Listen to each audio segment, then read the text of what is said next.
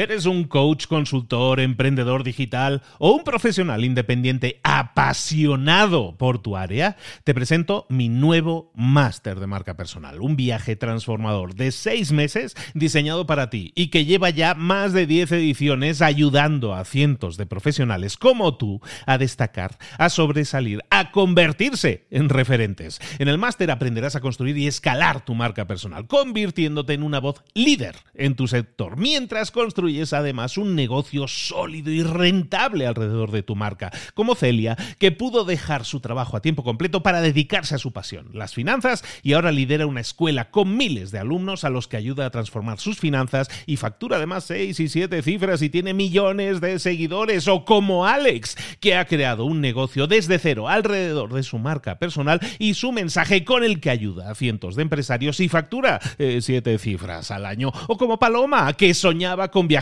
por el mundo y que ahora vive como nómada digital con cientos de miles de seguidores y más de 17.000 alumnos. Gracias al máster, su sueño pasó de ser una idea a una realidad rentable y reconocida. Este es el momento de que tú también dejes tu huella, de influir y de vivir por fin de tu pasión. Visita librosparaemprendedores.net barra marca y descubre muchas más historias de éxito de gente que confió en nuestro método. En junio comenzamos además la nueva generación y añadimos más novedades, más servicios y más soporte que nunca. Únete a la élite de profesionales que ya están cambiando sus vidas. ¿Estás listo? ¿Estás lista para desarrollar tu marca personal y ser nuestra próxima historia de éxito? Pues visita librosparaemprendedores.net barra marca y comencemos. ¿Te gustaría tener los conocimientos de un MBA, un máster, una maestría, como le quieras llamar? ¿Te gustaría tener todos esos conocimientos sin tener que invertir una millonada, un montón de dinero, 100, 150 mil dólares más o menos, eh, sin tener que dedicar dos años de tu vida, sin tener que estar ahí día tras día tras día y hacerlo de otra manera? Hay otro camino. Seth Godin, un señor muy conocido, eh, que hemos hablado de sus libros muchas veces, Seth Godin, por ejemplo, decía, siempre ha dicho que para él un MBA es una pérdida de tiempo. E, e, ese mismo tiempo, si tú lo dedicaras a tener la experiencia real, es decir, a trabajar en una empresa de verdad, y también dedicaras ese tiempo a leer 30 o 40 libros, tendrías lo mismo, tendrías los mismos conocimientos y, de hecho más experiencia que si te dedicaras esos dos años a un MBA. Por lo tanto, hay varias personas que piensan de la misma manera y es por eso que un señor que se llama Josh Kaufman, que es un consultor de negocios que tenía un blog y en ese blog hablaba y, revisaba libros, ¿te suena? Bueno, pues ese señor eh, decidió hacer una recopilación de libros basada en esa idea y su libro, su, listado de libros en este caso se llamaba el MBA personal y básicamente esa lista todavía existe, de hecho te la, te la enlazo en las notas del programa, pero básicamente lo que tienes ahí es una lista de 100 libros que si los lees tienes un conocimiento profundísimo como si tuvieras un máster, un MBA. Eso evolucionó y se convirtió en un libro y ese libro es el que te traemos hoy aquí. Hoy, en este programa, bueno, en dos episodios, lo vamos a dividir en dos por la densidad del conocimiento que vamos a dar. En dos, en este episodio y en el próximo, vamos a desgranar tu MBA personal, un MBA para ti solito, para ti solita, que te va a servir para tener conocimientos, para tener la base y para saber dónde seguir buscando y dónde seguir buceando para tener más conocimientos y así tener tu propio máster, tu propio MBA personal. Lo vamos a ver aquí, ahora, en Libros para Emprendedores. Sin más, comenzamos.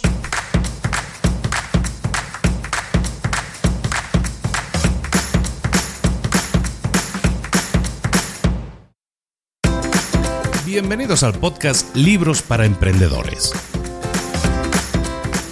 Para alcanzar el éxito en cualquier negocio que quieras emprender, debes formarte, debes estudiar, aprender para emprender. Y para ello, no hay nada mejor que un libro.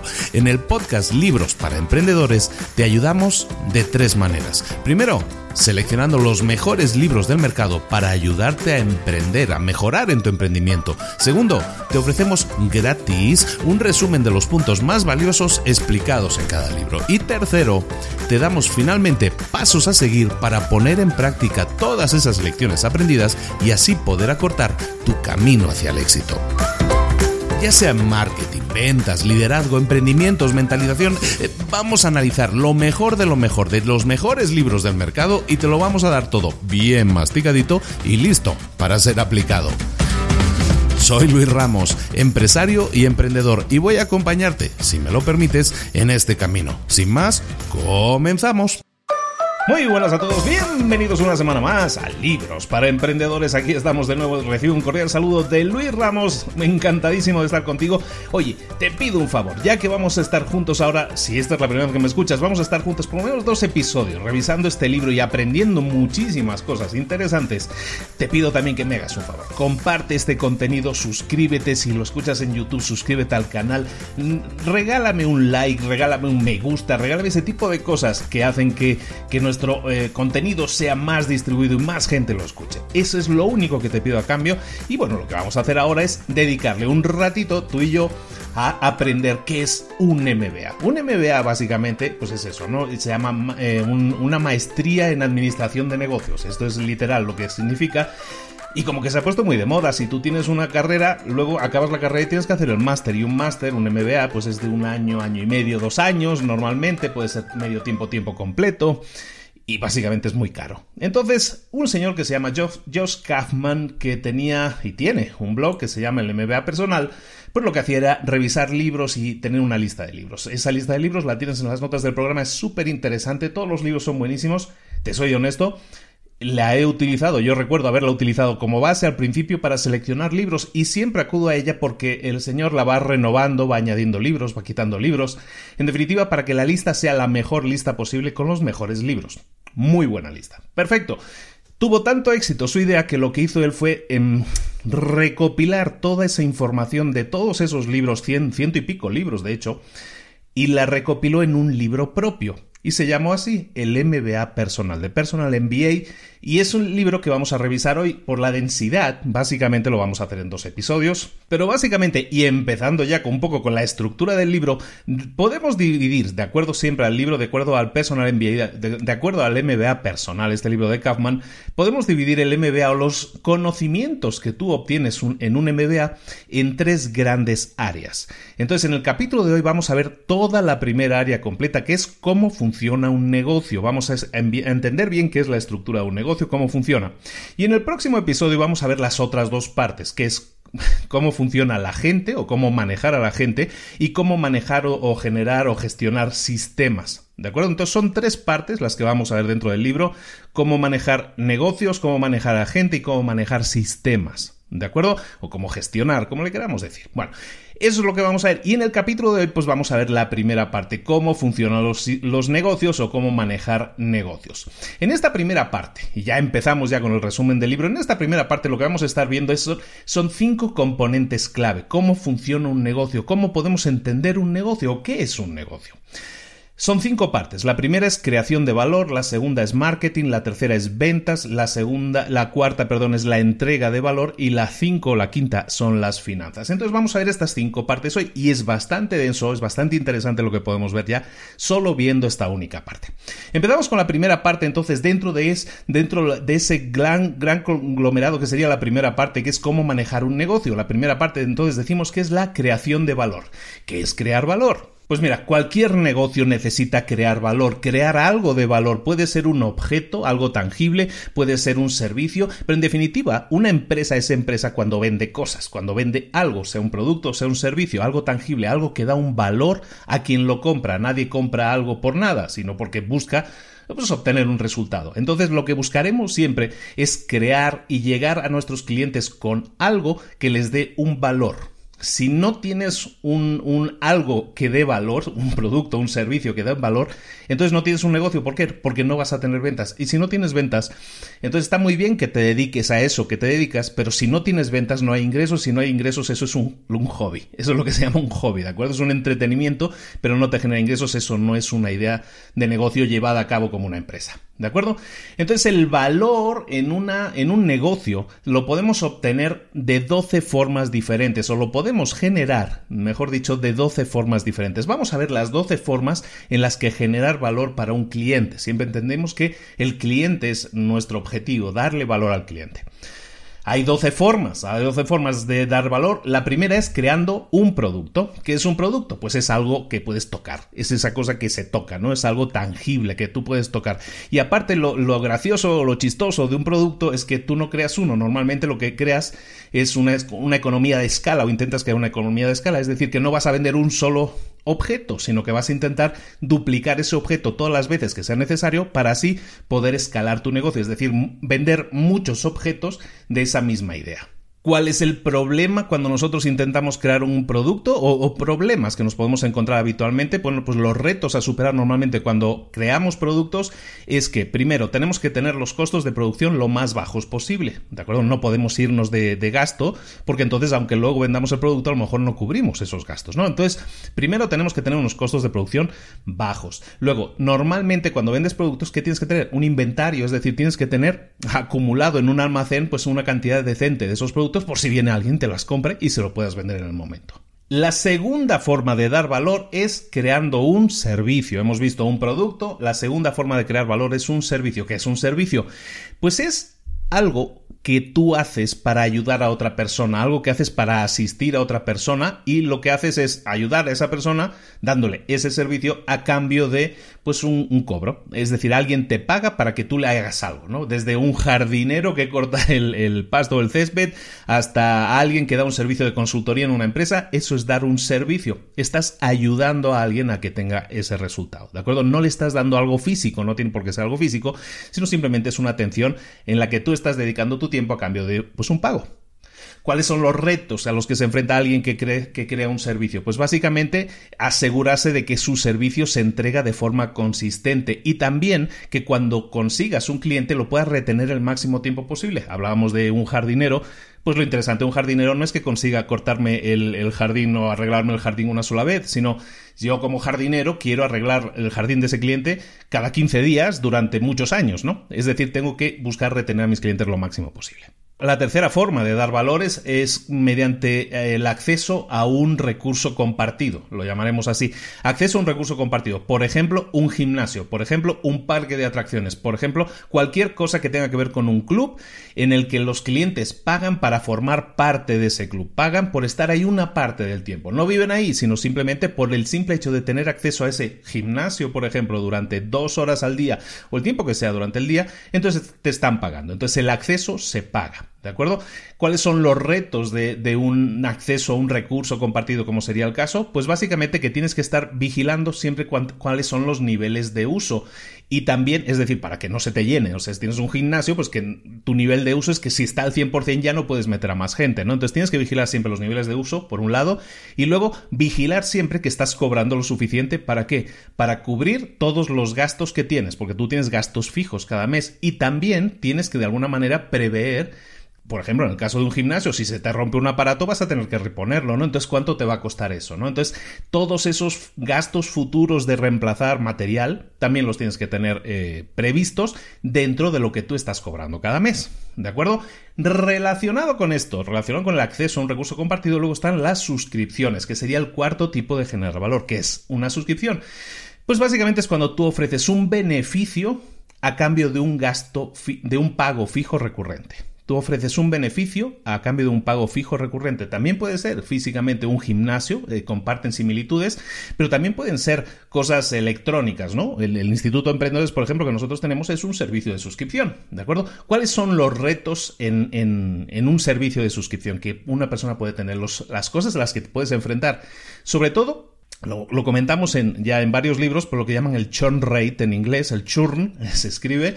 El churn es la tasa de abandono podríamos llamar, ¿no? Entonces tú tienes que, si tú tienes un servicio de suscripción, tienes que vigilar que tu tasa de abandono sea eh, lo suficientemente baja para que no te afecte a tus ganancias o para que no te afecte a que tú puedas tener los gastos fijos cubiertos. Entonces siempre vas a tener dos cosas. Primero, cuidar que la gente esté el máximo tiempo posible, es decir, que su tasa de abandono sea baja, y luego también que tengas una tasa de, de, de, nueva inclusión, de nuevos miembros, de nuevos suscriptores, siempre activa. Es decir, si tú tienes un por ejemplo, un yo tengo Netflix, ¿no? Que es un servicio de suscripción. Yo he creado Netflix, soy el señor Netflix. Si yo tengo Netflix y tengo 100.000 usuarios y tengo una tasa de abandono del 1%, significa que cada mes estoy perdiendo a 1.000 usuarios, ¿no? Tenía 100.000, cada mes pierdo el 1%. Si yo no recupero eso, Dentro de dos meses habré perdido 2.000, dentro de tres meses habré perdido 3.000, dentro de cuatro meses 4.000 y así, ¿no? Es decir, iré perdiendo uno cada mes. Si yo no repongo eso, es decir, si yo no relleno las sillas que han quedado vacías, estaré perdiendo capacidad de ingreso, porque estaré perdiendo ingresos. Entonces, en las suscripciones siempre tenemos que vigilar eso, bajar, bajar lo máximo posible la tasa de abandono y también tener una tasa de altas también decente para cubrir por lo menos los, las sillas libres, ¿de acuerdo? El quinto sistema, el quinto modo de tener un negocio que te, genere, que te genere ingresos y genere valor a los clientes es la reventa. Es cuando tú compras algo al por mayor o mayoreo, según el país, y luego lo vendes por un precio mayor teniendo un margen de ganancia. ¿De acuerdo? Esto se utiliza mucho, eh, se utiliza en prácticamente todos los negocios que venden en la tienda, ¿no? Que tiene una tienda que vende a la calle, pues normalmente esas personas compran a alguien que vende al por mayor o mayoreo y pues venden al cliente final ellos pues con un margen de ganancia. Los retos a los que se enfrenta alguien que tenga este modelo de negocio, ¿cuál es? Pues básicamente que tienes que conseguir los, eh, lo que vayas, lo que estés vendiendo, lo tienes que intentar conseguir los productos lo más baratos posibles. ¿Para qué? Para que tengas tu margen lo mayor posible. Y luego también que tienes que eh, almacenar esos productos. Tú los tienes que tener esos productos en condiciones de ser vendidos, ¿de acuerdo? Entonces, si son productos perecederos, pues tú tienes que cuidar que esa carne que estás revendiendo, que compraste por mayor y estás revendiendo, pues que no se estropee. Entonces, para eso tienes que tener cámaras frigoríficas o lo que sea. Es decir, tienes que cuidar los productos para que estén en las mejores condiciones para ser vendidos. ¿De acuerdo? Eso es lo que llamaríamos reventa. Luego, el punto 6 o modo 6 o tipo 6 de negocio que tú podrías tener es el de la renta o alquiler. Según el país lo llamaremos de una forma también. Voy, voy haciendo traducción simultánea, ¿no? Básicamente una renta o alquiler lo que hacemos es que nosotros tenemos, adquirimos, compramos, tenemos un activo y ese activo nosotros se lo prestamos a alguien durante un tiempo determinado a cambio de un pago. Eso puede ser desde una maquinaria, desde un coche. Yo puedo tener una casa, una, empresa que alquila coches. Bueno, pues estoy alquilando el coche, ¿no? Eh, yo puedo tener una casa que estoy alquilando. Yo puedo tener un Airbnb que estoy alquilando por día. Todo eso sería el, alquiler o renta, ¿de acuerdo? Estoy por, una, por un tiempo determinado estoy cobrando pues un determinado, eh, una determinada ganancia. ¿Cuál es el reto cuando tú entras en este esquema de negocio? Pues básicamente que tus ingresos tienen que cubrir el costo de ese activo, por lo menos en el tiempo, sobre todo antes de que se deprecie al máximo. Por ejemplo, si yo me compro un coche y ese coche lo pongo a trabajar como un Uber, estoy alquilando el espacio, alquilando en este caso un activo que es ese coche. Pero a lo mejor yo lo estoy pagando, o a lo mejor yo lo he pagado de golpe y he pagado 10 mm, mil dólares por ejemplo. Entonces, si yo he pagado 10 mil dólares por ese coche y yo sé que estoy ganando 100 dólares a la semana, pues eso significa que voy a tardar eh, pues prácticamente dos años y pico en recuperar el costo del coche. Entonces, tengo que tener claro si dentro de dos años y pico mi coche todavía sirve, porque si lo voy a tener trabajando 8 horas al día durante dos años, a lo mejor mi coche no aguanta dos años, o a lo mejor me va a generar unos gastos adicionales. Entonces, todos esos gastos, todos esos temas son retos que tú tienes que tener en cuenta.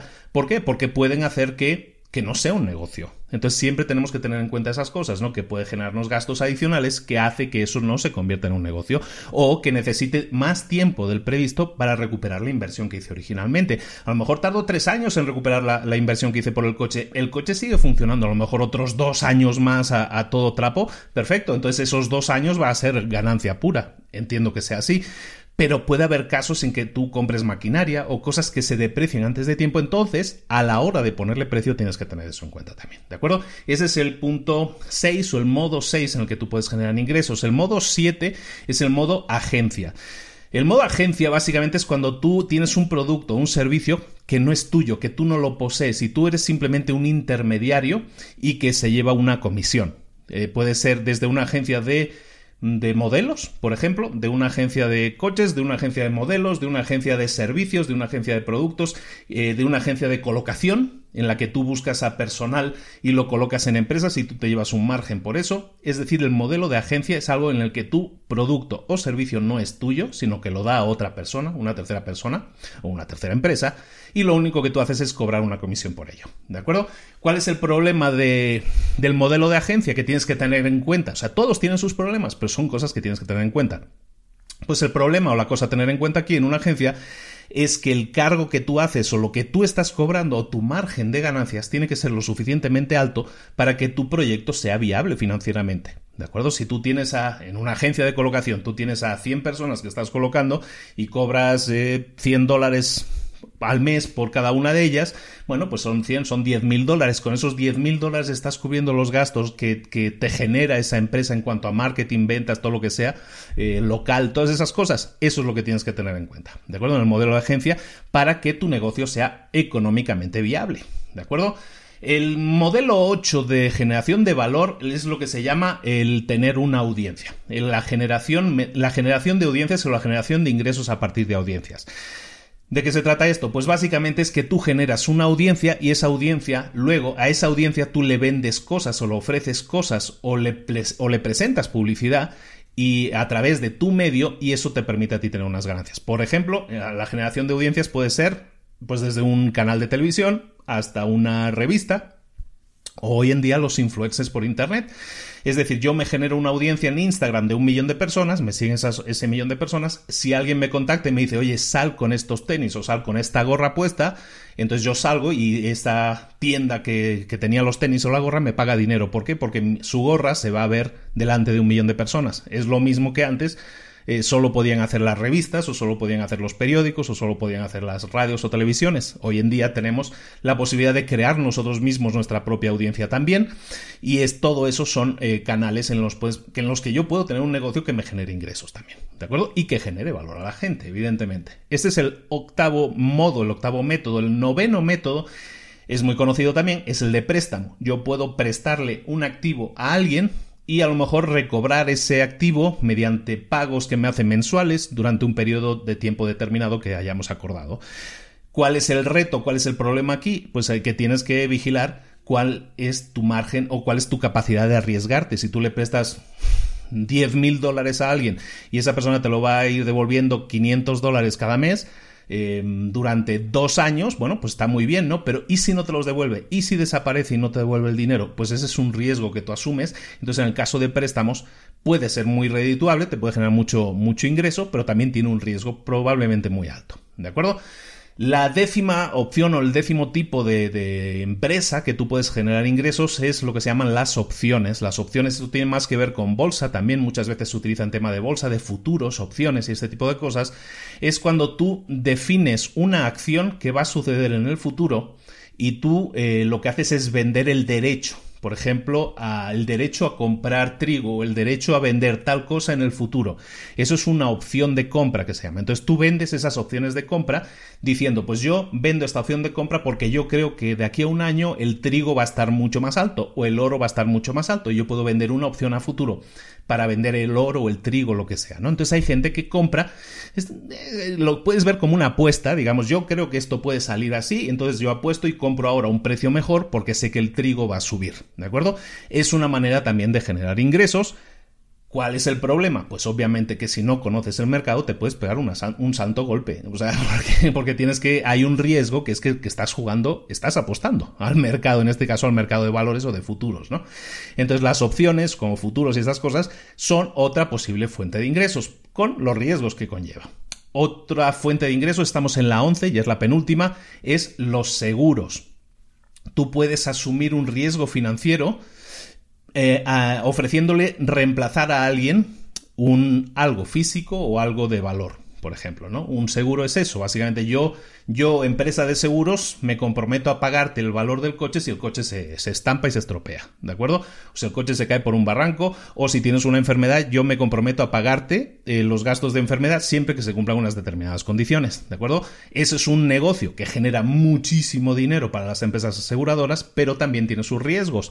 Si eres una empresa aseguradora, ¿cuál es el riesgo? Pues básicamente tienes que entender bien qué riesgos estás asumiendo en tu contrato y también tienes que evitar que haya gente que intente engañarte, ¿no? Que te haga reclamaciones que sean fraudulentas. El último modelo de negocio que tú puedes utilizar es el de capital. ¿Qué es el de capital? Pues es aquel en el que tú inviertes, eres un inversionista, un inversor, también según el país, y lo que haces es invertir dinero por un porcentaje de de, dividendos. Puede ser simplemente dividendos de una empresa o puede ser un porcentaje de una empresa, ¿no? Pues te compro el 5% de tu empresa y a cambio te doy tanto dinero. Eso te puede generar muchos ingresos, eso te puede generar muchísimo dinero. O no, ¿Cuál es el riesgo? Pues que a lo mejor le estés dando capital, le estés dando dinero a una empresa y esa empresa se vaya a pique y entonces ¿qué pasa? Perdiste todo el dinero. ¿De acuerdo? Entonces, como ves, hay 12 esquemas en los que tú puedes incurrir si quieres generar valor, si quieres generar algo que te genere ingresos también. Hay 12 esquemas y todos tienen sus riesgos. Entonces hay que tenerlos en cuenta. En básicamente todos esos esquemas de negocio, básicamente en cualquiera de estos esquemas, hay una serie de leyes que se tienen que cumplir prácticamente siempre. Y lo comentábamos un poco al principio, lo que estamos haciendo en general es dar servicio a clientes. Entonces un cliente tiene que entregar productos, tiene que entregar servicios a un cliente y ese cliente tiene que de esa manera ver servida una necesidad. Yo soy un cliente y tengo una necesidad de algo, tú vienes y me vendes ese producto, ese servicio que me soluciona ese problema. Entonces, basándose en esa idea, pues hay una serie de principios que tienes que tener en cuenta, pero todo se basa en eso al final, ¿no? En tener un cliente al que se le da una solución a un problema. ¿De acuerdo? En el libro te hablan de una serie de leyes o cosas que hay que tener en cuenta y básicamente son muy obvias también, pero las vamos a decir aquí. Por ejemplo, un producto tiene que tener la suficiente demanda para que tú puedas construir un negocio estable y sostenible. Tiene que haber suficiente demanda, es decir, que es la demanda, pues que haya gente que quiera tu producto. Tú puedes crear el mejor producto del mundo, pero si nadie lo quiere utilizar, no tienes un negocio. No tienes un negocio sostenible, eso es un hecho. Entonces siempre tienes que mirar que exista la demanda, porque cuanta más demanda haya, más, financia, más financieramente viable va a ser una empresa. ¿De acuerdo? Luego, si tienes que escoger, puede ser el caso, en cualquiera de estos modelos de negocio, puede darse el caso que tú tengas que escoger entrar en un mercado en el que no haya competencia o entrar en un segundo mercado en el que sí haya ya competencia. ¿Qué es lo que tienes que hacer en ese caso? Normalmente siempre es más recomendable entrar en un mercado en el que ya existe competencia. Y aunque esa cosa parezca como muy raro decir, pero ¿por qué voy a entrar en un mercado competido si entonces me voy a pegar océano rojo y todas las cosas que decías? Sí, pero también que haya competencia quiere decir que hay otras personas que ya están vendiendo, con lo cual quiere decir que hay demanda, que hay gente ya comprando ese producto o servicio y por lo tanto es más fácil, e, estás validando tu idea por adelantado. Cuando entras en un mercado en el que no hay nadie, puede ser por dos cosas, o porque es un mercado súper nuevo y lo estás descubriendo tú, cosa cada vez más rara, o segundo, porque ese mercado no funciona. Y entonces por eso no hay nadie y tú eres el último en entrar y te quedarás solo y seguramente no te vaya bien. Entonces tenlo en cuenta, ¿de acuerdo? Después es importante que tengas esto muy en cuenta como un consejo de amigos, si lo quieres ver así, que es que tienes que entrar siempre en un mercado que te interese. Yo personalmente, yo Luis siempre hablo de que tienes que tener pasión por lo que estás haciendo. ¿Por qué? Porque cuando las cosas vayan mal, si no tienes pasión, entonces no vas a seguir adelante. Entonces siempre que escojas un mercado, te dicen en el libro, escoge algo que te interese. ¿Por qué? Porque lo que vas a tener que hacer, o algo que tienes que hacer, una estrategia que tienes que aplicar siempre es mejorar por lo menos en algo todos los días. Todos los días de hacer un paso que me haga ser mejor en mi empresa, en mi oferta, en la forma en que me dirijo a mis clientes. Si yo me ocupo de eso, de mejorar cada día un poquito, la diferencia que voy a crear en mi negocio es estratosférica en muy pocos meses. Pero para hacer eso, ¿qué necesito? Necesito escoger un mercado que me interese. Porque si no me interesa el mercado, ni me voy a molestar en hacer algo. ¿Por qué tengo que hacer algo para un mercado que ni me interesa? Mucha gente invierte en empresas que no le interesan es que ahora ha salido una oportunidad de negocio, Pepito compró una sucursal o una franquicia de tal tipo de empresa que vende no sé qué. Perfecto, pues yo también lo voy a hacer porque eso va a dar mucho dinero.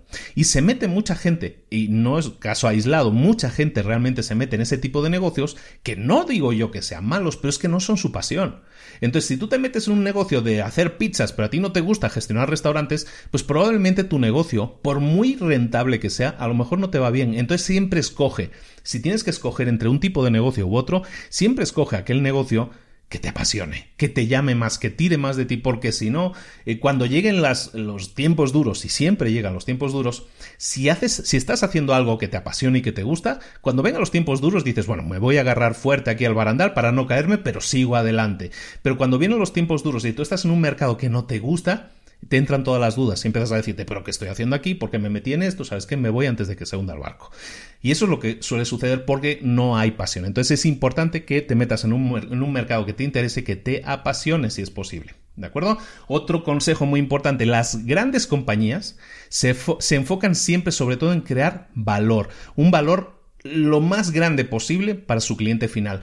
El valor percibido, que se llama, es lo que los clientes perciben como lo que están recibiendo. Entonces siempre esfuérzate no en competir por tener el menor precio y ya está, y que ese sea tu factor diferencial.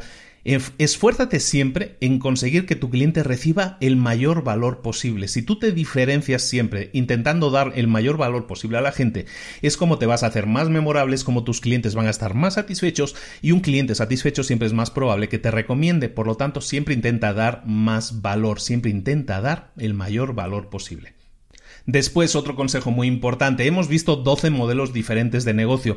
Si tú escoges crear una empresa, crear un negocio basado en alguno de estos modelos, yo te aconsejaría, bueno, en el libro también te aconsejan que busques la forma de crear diferentes tipos de ofertas, diferentes tipos de formato. Basado en un mismo negocio, a lo mejor puedes crear ofertas híbridas en las que se combinen varias formas de esas 12 que te he dicho, a lo mejor puedes conseguir combinar varias o puedes tener ofertas diferentes basadas en el mismo entorno. A lo mejor tú tenías, mm, hablábamos del gimnasio, que es un, puede ser un servicio de suscripción ¿no? Porque a lo mejor tienes un servicio por internet que das clases o das las consultorías o das la dieta todas las semanas y es un servicio de suscripción y luego aparte tienes el gimnasio para las visitas o para que vengan X veces al mes o además puedes vender eh, suplementos eh, proteínicos para que la gente tenga más musculatura.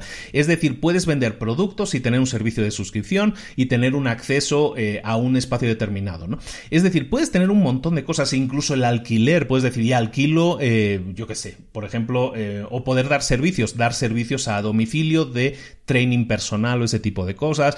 Es decir, desde de una sola idea de negocio, tú puedes crear o deberías intentar crear combinaciones de ofertas si fuera preciso. Siempre dentro de lo que es la misma idea de negocio, crear ofertas o combinaciones híbridas y de esa manera captar a más clientes, porque hay clientes que a lo mejor les va mejor el servicio de de a domicilio y a otras personas les va a ir mejor el servicio online de suscripción y a otras personas les va mejor, no a mí me, va mejor ir al gimnasio en persona. Cada persona puede ser diferente y entonces tú puedes estar en la mente de muchos tipos de clientes diferentes con el mismo producto, pero básicamente con una oferta diferenciada. ¿De acuerdo? Entonces siempre acuérdate, de dar el mayor valor posible y de hacerlo de la forma más diferenciada posible o abriendo diferentes canales para llegar a la mayor cantidad de gente. Por último, y ya lo hemos visto muchas veces con un montón de libros, siempre acudimos, y en este libro también lo mencionan, al Lean Startup, y que básicamente es que cuando tú estás creando un producto y quieras crear un producto exitoso, no te preocupes tanto por la confidencialidad, no te preocupes tanto por es que no quiero que me copien la idea, Preocúpate por crear prototipos lo antes posible, por poner esos prototipos delante de personas lo antes posible y ver a ver qué sucede, a ver qué te sugieren, a ver cuál es su retroalimentación, a ver qué te dicen qué puedes hacer para mejorarlos. Eso es fundamental cuando estés desarrollando nuevos productos y cuanto antes lleguen al mercado y cuanto antes los pruebe la gente y cuanto antes te den retroalimentación, antes vas a tener ahora sí una impresión real de que la idea que tú tenías en la cabeza o funciona o no funciona. Pues este es el primer módulo que hemos dicho que es crear valor. Es el primer módulo dentro del entender que es cómo funciona un negocio. Primero tenemos que saber cuáles son los tipos de negocio, básicamente, ¿no? Son estos 12 tipos y hemos visto también consejos generales a la hora de crear cualquier negocio. Una vez tenemos ya clara esa idea, luego necesitamos pasar al segundo módulo. El segundo módulo, la segunda cosa que tenemos que tener siempre clara en la cabeza es el marketing. Hoy en día sin marketing no hay nada. ¿Qué es el marketing? Mira, tú puedes tener el mejor producto del mundo, pero si nadie sabe que existe, nunca lo vas a vender. Entonces el marketing no hace ventas, el marketing no genera clientes, pero el marketing lo que hace es decirle a la gente que tu producto o servicio existe, que está ahí y que tiene unas características o que da determinados resultados. Un marketing efectivo no genera ventas. Un marketing efectivo es aquel que te trae clientes hasta la puerta del negocio, que trae clientes hasta llamarte por teléfono, que trae clientes a hablar contigo en persona. En definitiva, que deja a tus clientes informados y listos para pasar al siguiente nivel. El siguiente nivel ya será la compra, lo vamos a ver ahora, las ventas. Pero el marketing lo que va a hacer es atraer a esas personas pues hasta la puerta de tu negocio. Entonces, como decimos, el marketing básicamente se basa en captar la atención del futuro comprador. Tenemos que captar su atención. ¿Cómo hacemos para captar la atención de alguien? Bueno, podemos hacer muchas cosas. Por ejemplo, punto uno hacer cosas que llamen la atención. Es así de simple. Si tú captas la atención de la gente, si haces cosas que llamen su atención, te van a mirar, te van a, ver, van a, estar pendientes de lo que estás haciendo. ¿Para que, ¿Cómo se consigue eso? Pues muy fácil con, medios de comunicación. Por ejemplo, si utilizas eh, una cobertura de medios que haga que salgas por YouTube, por Internet, por la tele, por la radio, pues evidentemente eso va a hacer que los ojos de la gente se posen en ti, es decir, habrás captado la atención de la gente y cuando tienes la atención entonces puedes dar tu discurso de pero captaste la atención primero. Es decir, puedes utilizar medios de comunicación. Lo segundo, también y es fundamental en cualquier negocio, es que te enfoques en dar resultados al cliente. Cuando tú ofreces un producto o un servicio, estás diciéndole a un cliente, yo tengo una solución para tu problema. Entonces es fundamental, el mejor marketing es aquel que se basa en un producto que funciona bien. Entonces, para que un producto funcione bien, tú te tienes que centrar en que ese producto funcione muy bien. Entonces, cuando tú te centres en un producto, céntrate en los resultados que genera el cliente y genérale resultados a esos clientes. Esa es la mejor, es la mejor publicidad. Entonces, cuando tú tienes un producto que da resultados, que te has enfocado en hacer el mejor producto posible, entonces ese producto se vende solo, como dicen, señora, este producto se vende solo. ¿Por qué? Porque da resultados, porque ayuda al cliente a tener unos beneficios que sin ese producto no tendría. Entonces, Importante siempre, céntrate en los resultados que generas a los clientes. Tercero, es importante que utilices también tu marketing para precalificar a tus compradores, es decir, que puedas filtrar a aquellos que son realmente compradores o futuros compradores de gente que simplemente son curiosos. Si tú tienes un negocio, si tú tienes una tienda, tú también puedes empezar a filtrar qué gente son curiosos, solo vienen a curiosear en tu tienda y qué gente viene realmente a comprar.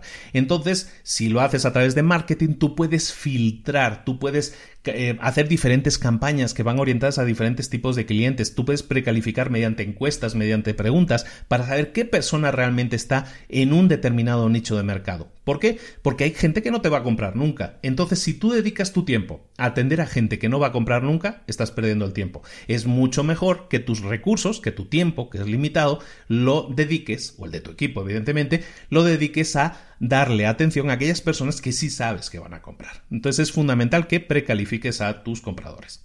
Después, fundamental también, cada negocio tiene lo que llaman una puerta de acceso, un punto de entrada, ¿no? Una puerta de entrada. ¿Qué, puerta ¿Qué significa eso, la puerta de entrada? Bueno, pues por ejemplo, eh, que una mujer empiece a buscar eh, o se empiece a interesar por, productos de bebés, ¿cuándo sucede? Pues normalmente cuando está esperando un bebé, ¿no? Una mujer o un hombre, ¿no?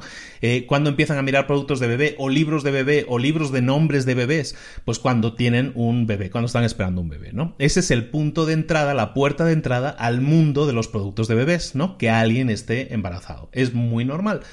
Entonces, teniendo eso en cuenta, cada negocio, cada negocio que a nosotros se nos ocurra, siempre hay un punto de entrada, siempre hay un punto que genere interés a una persona. A lo mejor a una persona no le interesan eh, los micrófonos, pero a lo mejor esa persona, si empieza a interesarse en hacer un podcast, pues resulta que entonces sí va a empezar a mirar micrófonos. Entonces, si yo sé eso, yo puedo utilizar mi marketing para anunciarme en podcast. ¿Por qué? Porque alguien que hable de podcast o algo así, pues si yo me interesan los podcasts, yo lo voy a escuchar y entonces si en ese podcast hablan de micrófonos, yo voy a apuntarme esos micrófonos. Es decir, en cada negocio, este dicho de micrófonos porque lo tengo aquí delante, ¿eh? pero sirve para cualquier negocio. Es decir, la puerta de acceso a cualquier negocio hay que localizarla. Hay que ver en qué momento alguien puede estar interesado en mi producto o servicio. Si no lo sé, es que probablemente no conozco lo suficiente a mi cliente ideal entonces tengo que empezar a analizar un poco más a mi cliente ideal para conocerlo. Y entonces decir, ah, pues mira, si yo vendo eh, cunas, entonces ¿cuándo va alguien a estar interesado en cunas? Pues normalmente cuando vaya a tener un bebé o cuando vaya a estar haciendo una fiesta de baby shower y entonces se lo puedo poner en una lista de para bebés, ¿no? De, de baby showers, este tipo de cosas, ¿no? Eso es lo que yo tengo que analizar. Entonces, sabiendo esas cosas, para mí es mucho más fácil llegar al público al que quiero llegar. Si yo sé cuál es la puerta de acceso, que es que alguien se quede embarazado para venderle cosas de bebés, entonces ¿qué voy a hacer? Buscar cómo puedo localizar embarazadas. Lo que hemos dicho, ¿no? Mediante revistas, mediante publicidad localizada, hoy en día se puede hacer, es decir, enseña este anuncio solo a personas que estén embarazadas, ¿no? Entonces ese tipo de cosas es la puerta de acceso que estábamos diciendo. Otro punto a tener en cuenta que es complementario de lo que, lo que hemos visto primero es que siempre que tengamos varios mercados para escoger, si yo tengo un producto y quiero llegar a muchos mercados, hay gente que dice, no, yo tengo un producto que es para todo el mundo, yo no tengo un nicho de mercado, mi producto le gusta a todo el mundo. Bueno, eso no existe. Siempre existe un mercado mejor que otro, a lo mejor va a ser mejor las mujeres que los hombres o mejor los adultos que los eh, adolescentes. Tú lo tienes que saber eso, tienes que analizar a tu cliente. Entonces siempre va a haber un mercado mejor que otro tienes que detectar a ese mercado qué, cuál es el mercado mejor y siempre concentrar tus esfuerzos de marketing primero en aquellos mercados que sean tus mejores mercados. Si tú tienes un producto que a lo mejor está diseñado para, está diseñado para adolescentes, pues ese es el mercado que tienes que atacar. Que puede ser que haya señores de 40 años que se quieran poner la misma ropa de adolescente porque quieren parecer más jóvenes, crisis de, de los 40 y esas cosas. No lo niego, pero si tu mercado principal son los adolescentes, céntrate en los adolescentes siempre. Siempre céntrate en el mercado, en tu mejor mercado primero. Después, ten muy en cuenta que el mejor marketing siempre es aquel que hace que la persona que vaya a comprar, que tu cliente, consiga visualizarse ya con esa oferta en la mano. Si tú vendes un producto y consigues que esa persona que te va a comprar se visualice a sí misma con ese producto, utilizando ese producto, tú tienes un caballo ganador. ¿Por qué? Porque tú puedes darle información, le puedes dar características, pero eso no activa la imaginación de la gente. Si tú hablas de resultados, si tú hablas de soluciones a problemas que tienen actualmente, eso sí activa la imaginación de la gente. Eso es lo que tienes que trabajar, siempre buscar la forma más efectiva de que el, el futuro cliente se visualice a sí mismo ya utilizando ese producto cosas que puedes hacer? Pues hay muchas, ¿no? Tienen que ver con, con, con, la forma en que redactas los anuncios, puede ser, puede ser con la imagen que utilizas en los anuncios, pero también puede ser algo tan simple como eh, vas a un supermercado y lo que hacen es darte una prueba gratuita de un queso fundido. Entonces lo pruebas y dices, ay, me gusta. Entonces esa persona ya se está imaginando con el producto. Bueno, no se está imaginando, lo está probando, lo tiene en la boca, ¿no? Se lo está comiendo. O lo mismo con la prueba de un coche, ¿no? Si yo vendo coches y pongo un coche modelo nuevo que acaba de salir, pongo un, una de las unidades como coche de pruebas, entonces ¿qué voy a tener? Pues a gente que viene a probar el coche y cuando se sienta en el coche dice, ay, pues sí está cómodo, está nuevo, huele rico, corre mucho, acelera muy bien. Perfecto eso va a hacer que ese coche entre mucho más en la psique de las personas. ¿Por qué? Porque ya se sienten dentro de él. ¿De acuerdo? Entonces ese tipo de cosas es marketing también y es marketing ultra efectivo. También hemos comentado en la redacción, ¿no? La redacción publicitaria es muy importante. Todo eso es una, es un tipo de negocio, es un tipo de, profesión que se llama copywriter. El, el, copywriting es la escritura persuasiva, que se llama. Es escribir persuasivamente, es decir, básicamente generar en las personas eh, activar la, la, imaginación de las personas para que se imaginen utilizando ese producto o servicio. Siempre dentro de nuestra redacción, siempre dentro de nuestros anuncios, siempre dentro de nuestras páginas web, siempre dentro de nuestros volantes y publicidad, siempre tenemos que tener dentro de nuestro marketing lo que se llama un gancho. Y ese gancho tiene que encapsular el beneficio principal que una persona obtiene. ¿Cuál es el beneficio principal? Pues puede ser adelgazar sin pasar hambre, puede ser, da igual el producto que sea, ¿no? Pero es el beneficio principal del producto o servicio que vendamos. Eso es lo que se llama el gancho. Y luego siempre tiene que haber lo que se llama una llamada a la acción. Una llamada a la acción es básicamente invitar a la persona que vea ese anuncio a que haga un, una siguiente acción, que haga un siguiente paso. Ese paso puede ser llamar por teléfono, puede ser eh, dejar tu nombre y correo electrónico para que le envíes información, puede ser una visita a, tal lugar. Eh, pueden ser muchas cosas, pero es una acción que tú necesitas que esa persona realice para que se acerque un poco más a la compra. ¿De acuerdo? Entonces, si es una página web, si es un volante, si es lo que sea que tú hagas un anuncio espectacular ahí en las calles, da igual lo que sea, siempre tienes que tener una llamada a la acción. Llama ahora al número tal, eso es una llamada a la acción, ¿no? O déjanos tu correo electrónico y descárgate ahora mismo tal cosa, eso es una llamada a la acción. Todo eso son llamadas a la acción, ¿de acuerdo? Se escriben en verbos imperativos, ¿no? Llama, eh, escribe, eh, ahora, visítanos, todo eso son, eh, son imperativos que tú le estás diciendo llamadas a la acción a la gente para que eh, psicológicamente diga, yo me coloco en ese anuncio, yo ya me veo conduciendo en ese coche, yo ya me veo en esa playa paradisiaca, ¿y cuál es el siguiente paso para hacerlo? Llama ahora al número tal. Ah, ok, pues voy a llamar, ¿no? Eso es una llamada a la acción y es algo que tiene que estar siempre en nuestra publicidad, en nuestras páginas, en nuestro marketing. ¿De acuerdo? Y por último, dentro del marketing, hablar un poco de la controversia. Crear controversia puede ser constructivo. Crear controversia es básicamente posicionarse en una posición que no comparte todo el mundo. Si yo tengo una empresa, y ojo con la controversia, si yo tengo una empresa que está establecida y que tiene un respeto, que tiene una marca ya construida, entonces el uso de la controversia puede llamar mucho la atención y ser muy productiva. Pero, ojo, tengo que tener reputación una buena reputación, porque si no tengo reputación y pongo la controversia como herramienta, puede que me quede sin negocio inmediatamente, ¿de acuerdo? Entonces la controversia, la, la, controversia es básicamente pues ponerte en una postura que no comparte todo el mundo, es decir, yo qué sé, pues a mí me gusta Donald Trump, por ejemplo, ¿no? Pues eso genera controversia porque hay muchísima otra gente que no le gusta, ¿no? El, crear controversia porque sí no te va a generar más ventas, pero sí va a llamar la atención. Entonces, eso es importante, llamar la atención muchas veces, pero claro, tienes que tener reputación, tienes que analizar qué estás haciendo para generar controversia y tienes que analizar si vale la pena hacerlo. ¿De acuerdo? Entonces, lo pongo aquí también como una opción. No funciona siempre, hay que ir con mucho cuidado porque es un arma de doble filo, pero también es válido utilizarla.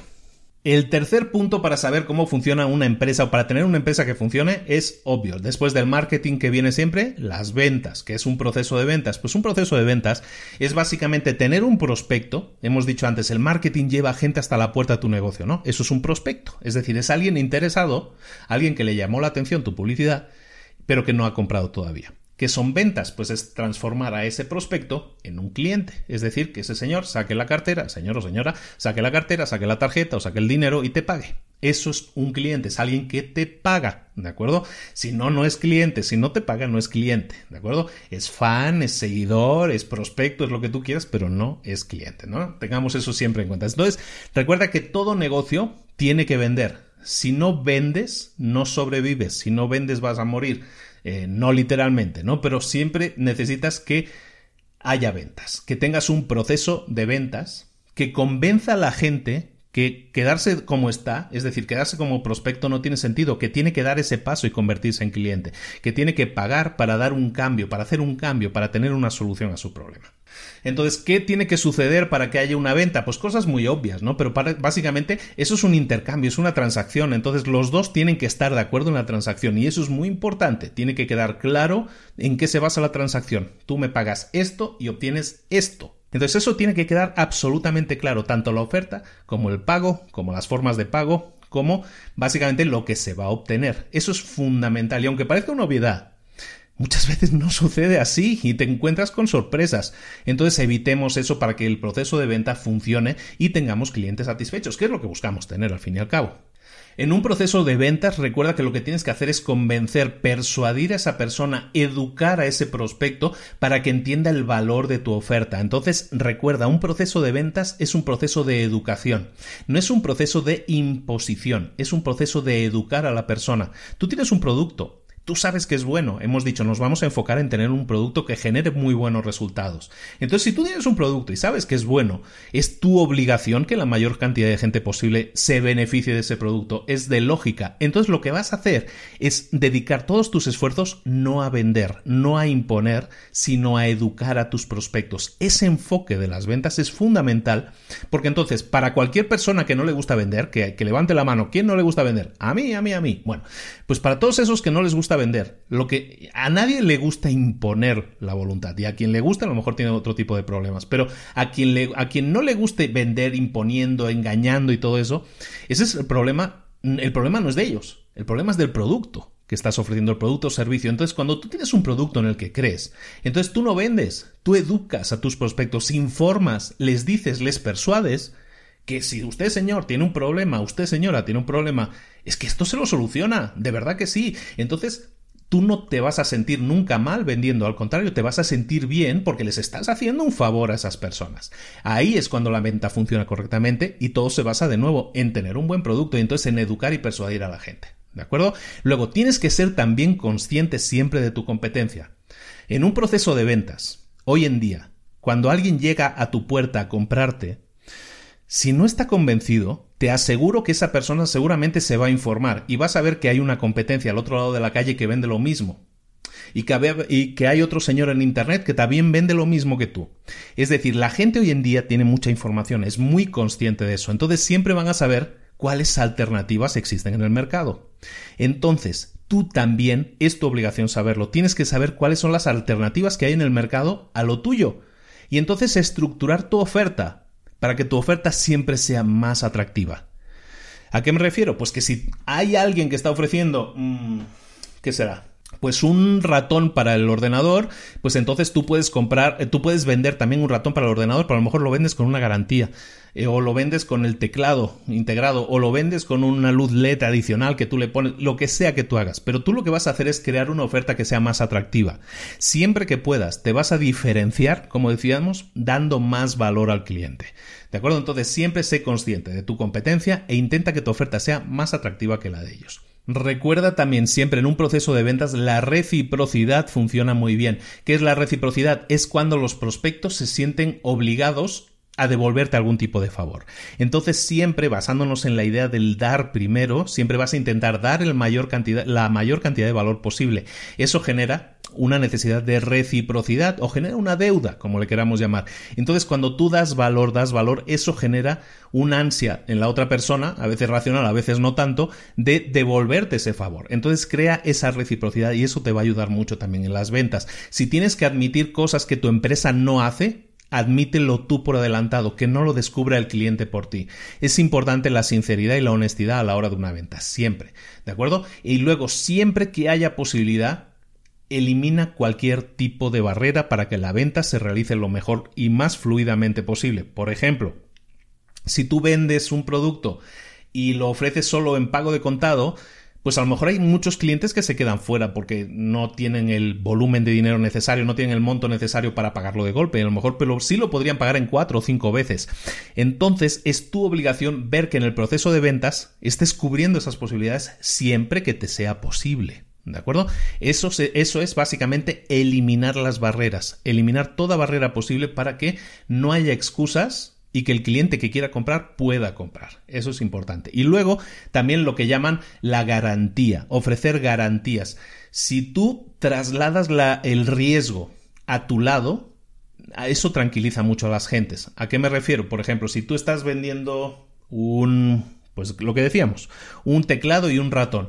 Tú a lo mejor puedes dar una semana de garantía que si no te gusta o no te funciona o no cumple con lo que tú deseas, que te lo pueden devolver y le regresas el dinero. Eso es una garantía. Entonces, ¿qué estás haciendo? Estás tú asumiendo todo el riesgo.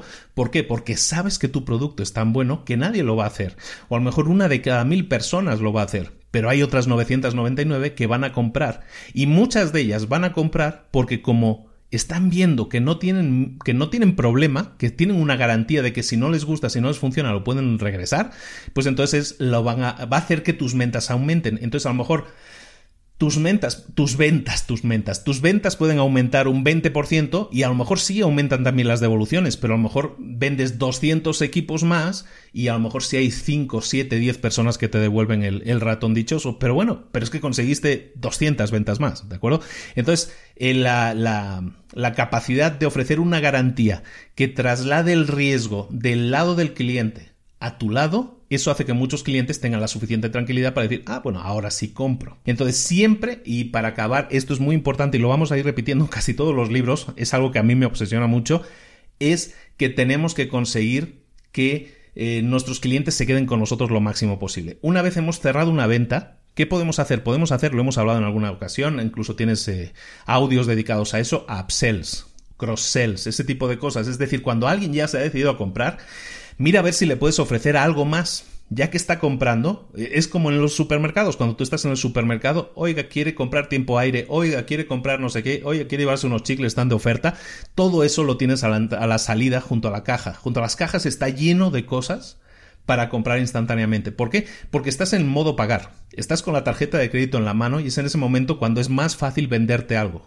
Y necesita muy poco para venderte. Y es en ese momento cuando funciona mejor. Entonces siempre, preocúpate de vender lo máximo posible. Siempre en el momento de la venta, si puedes vender algo más, darle algún adicional, ofrecerle una garantía, ofrecerle un pago adicional, si se compra, si se lleva ahora este otro no sé qué, le hago un tanto de descuento. Todo eso funciona muy bien y hace que la venta genere muchos más ingresos. ¿De acuerdo? Recuerda que el trabajo de hacer una venta es un trabajo, o sea, hay que invertir tiempo en, cuidar a ese cliente hasta que compre. Pero una vez está en el proceso de se ha decidido a comprar, es entonces cuando podemos invitarle a que compre, a que gaste algo más. Y luego también importante, acabemos con esto en el tema de las ventas, si tú has tenido clientes que te han comprado en el pasado, esa es gente que confió en ti, gente que, que se convenció de que tu producto o servicio era bueno. Y esa gente a lo mejor no te ha vuelto a comprar. ¿Por qué? No lo sabemos, ¿no? Muchas veces no lo sabemos. Pues dices, bueno, pues aquel señor ya nunca regresó. ¿Qué pasó con aquel cliente? ¿Quién sabe? Y ahí nos quedamos con esa idea. Siempre es nuestra obligación intentar reactivar a clientes antiguos. Porque un cliente antiguo es un cliente. Es decir, ya pasó, ya cruzó el río, ya cruzó el puente, ya nos conoció, ya confió en nosotros y ya se supone que tuvo un buen servicio por parte nuestra. Entonces, reactivar a un cliente antiguo y que vuelva a comprar es mucho más fácil, es mucho más económico que intentar captar un cliente nuevo, tanto en esfuerzo como en inversión económica. Entonces, cuidemos siempre a nuestros clientes antiguos, esa base de datos de clientes que tenemos ahí muerta de asco, que no hacemos nada con ella, vayamos a empezar a utilizarla para reactivar a todos esos clientes. Muy bien, pasamos al siguiente bloque que es el, la entrega del valor. Eh, recordemos que en esta primera parte estamos analizando cómo funciona una empresa, nuestro MBA personal. La cuarta parte es la entrega de valor. Y eso tiene que ver con lo que estábamos comentando hace unos, segundos. Estábamos hablando de dar el suficiente valor a la gente para que, que, se mantenga como cliente de nuestro el mayor tiempo posible o para que tenga una experiencia satisfactoria. Básicamente entregar valor siempre tiene que implicar que nosotros tenemos que hacer que el cliente sienta que está recibiendo más de lo que esperaba.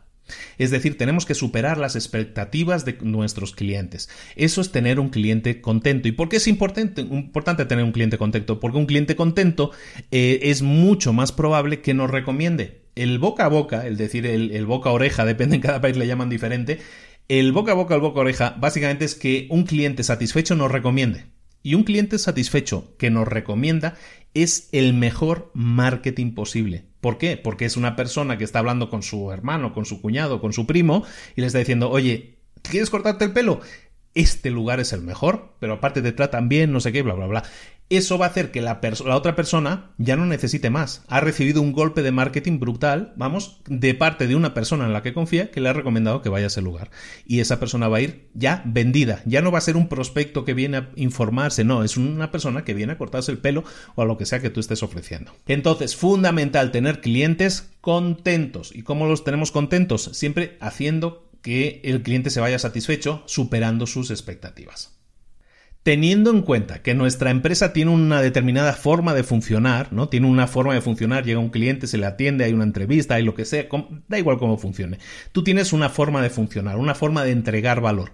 Lo que tienes que, que analizar siempre es cómo puedo mejorar lo que ya estoy haciendo, cómo puedo mejorar la forma en la que entrego valor a mis clientes.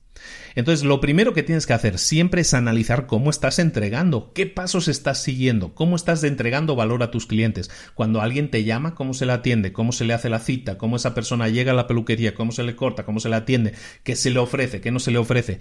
Tienes que analizar todos los pasos que vienen antes, durante y después de una venta. Y tienes que eh, dibujarlos y detectar qué pasos son innecesarios. Lo primero que vas a hacer es eliminar todo aquello que sea innecesario. Recuerda que lo que estamos intentando es generar el mejor valor posible, tener los clientes más satisfechos. Lo primero que vamos a hacer es ver qué hacemos y qué no deberíamos estar haciendo, es decir, eliminar todo aquello que sea innecesario. Después nos vamos a enfocar, punto 2, nos vamos a enfocar en los canales de distribución. Vamos a ver qué canal de distribución para nosotros es mejor. Eh, un canal de distribución puede ser eh, yo vendo por internet o yo vendo solo en tienda física o yo vendo solo a través de, un canal de distribución, ¿no? tengo distribuidores que venden mis productos, yo no lo vendo directamente. Tengo que enfocarme, segundo punto, en mis canales de distribución, es decir, y ver cuál es el que mejor me funciona, cuál es aquel que funciona mejor, cuál es aquel que deja a mis clientes satisfechos.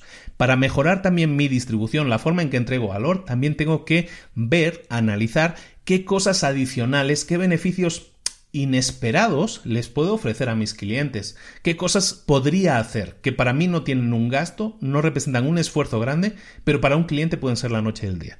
Tengo que enfocarme siempre en encontrar ese tipo de cosas. Es el punto 3. Punto 4. Tengo siempre que hacerme una pregunta que es difícil, que es que ¿somos predecibles? ¿Es nuestra empresa 100% predecible? ¿Estamos haciendo un trabajo siempre bien hecho? ¿O a veces eh, tenemos un mal día? Siempre que hacemos un trabajo, ¿estamos dentro de presupuesto o nos pasamos de presupuesto? Todas ese tipo de preguntas son preguntas difíciles, pero tenemos que analizarlas y ver realmente si estamos haciendo las cosas bien o no. Si somos predecibles, y predecibles no quiere decir algo malo, al contrario, es algo bueno. Ser predecible es decir, cada vez que corto el pelo a mis clientes o cada vez que tiño el pelo, si tengo una peluquería, cada vez que corto que tiño el pelo, mis clientes siempre quedan satisfechos porque el corte siempre es exactamente igual al de la foto. ¿No? Por ejemplo, si yo tengo un book, un manual de, de, operación. Eso es ser predecible. Y en una empresa ser predecible es lo mejor que tú puedes ser. Ser predecible en cuanto al valor y la forma en que lo entregas. Y luego siempre verificar que lo estás haciendo dentro o no de presupuesto. Eso es fundamental y son preguntas complicadas de hacer porque te implica analizar cosas. Pero eso es lo que tienes que hacer, profundizar en cómo entregas valor para mejorarlo. Si no lo analizas nunca lo vas a poder mejorar. Después, punto 5, muy importante, tienes que ver cómo, qué puedes cambiar en tus procesos que sirvan para acelerar la forma en que le entregas el valor al cliente. Acelerar es importante. Acelerar no quiere decir apresurar. Vamos a analizar un poco esto, acelerar y apresurar. Siempre cuando hay dos empresas compitiendo, ¿cuál es la mejor? Si dos empresas ofrecen exactamente lo mismo, el mismo producto o el mismo servicio y al mismo precio, si todas las cosas son iguales entre dos empresas, la empresa que gana, la mejor empresa a ojos de los clientes, siempre va a, ser aquella que entregue resultados más rápidamente. Si yo tengo a dos empresas que eh, construyen páginas web y los dos me cobran lo mismo, pero uno me lo hace en una semana y otro me lo hace en un mes, ¿cuál me interesa más a mí como cliente? La que me lo hace en una semana. Es de lógica, ¿de acuerdo? Entonces siempre cuando hay un mercado y cuando hay competencia, siempre tenemos que buscar ser ágiles, acelerar la forma en que damos los resultados, no apresurarlos, es decir, apresurar los resultados quiere decir que a lo mejor estamos bajando la calidad. En este caso no, es acelerar. Entonces, acelerar nuestros procesos, analizar qué procesos estamos haciendo y podemos mejorar, hacerlos más rápidamente, más, de forma más óptima, eso va a aumentar nuestros resultados directamente, directa y proporcionalmente. Es, es brutal. Entonces es importante que, que, analicemos siempre nuestros sistemas y vemos cómo podemos ofrecer los mismos resultados en menos tiempo. Eso es fundamental. Estábamos hablando de competencia. El siguiente punto, cuando estés hablando de competencia o de competidores, nunca compitas. Eso es algo también fundamental. Nunca te centres en qué es lo que hacen los demás, sino me voy a enfocar siempre en qué es lo que puedo hacer yo. Y siempre tengo que ver cómo le puedo dar más valor a mis clientes.